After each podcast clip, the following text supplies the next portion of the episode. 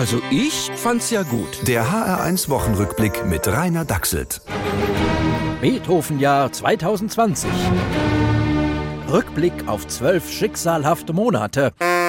Obwohl halt, auf 2020 zu blicken, das ist wie wenn man an einem Unfall vorbeifährt und nicht hingucken will und dann doch hinstarrt. Lassen wir es lieber. Widmen wir uns vor Weihnachten lieber den Familienwerten. What you need is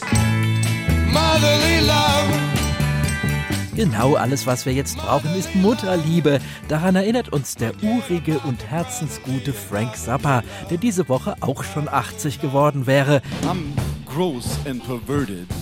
Ich bin eklig und pervers. Hm, Ja, also das klingt jetzt nicht so herzensgut.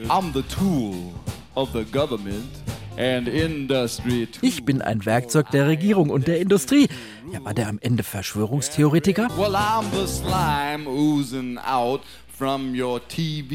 Ich bin die Rotze aus deiner Glotze? Nein, das ist eine unerträgliche Verzerrung der pädagogischen Aufgabe der Massenmedien. Heute dürfen wir Menschen mit so unklaren Ansichten kein Podium bieten. Also wenn Frank Zappa irgendwo eingeladen wäre, man müsste ihn sofort ausladen. Denn heute gilt in allen Fragen nur sicher ist sicher.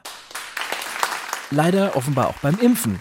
Mich steche die net. Karl, sei nicht so ein Schisser. Das Risiko ist doch nicht der Rede wert. Vor einem Jahr hätte ich das auch gesagt. Aber heute sag ich, lass mir mal Ruhe, du Impfrisikoleugnerin, du Immunidiotin. Karl, dei Droppe. Bloß nicht. Schicksalhaft.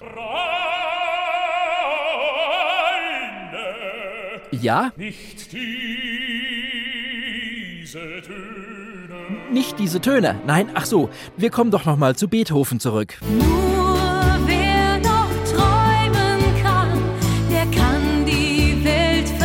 Äh, Entschuldigung, das war Beethoven in der musikalisch und textlich verbesserten Fassung von Helene Fischer. Da kann das Original natürlich nicht mithalten. Naja, aber so gerade vor Weihnachten finde ich's eigentlich auch ganz gut. Der HR1 Wochenrückblick mit Rainer Dachselt. Auch als Podcast auf hr1.de.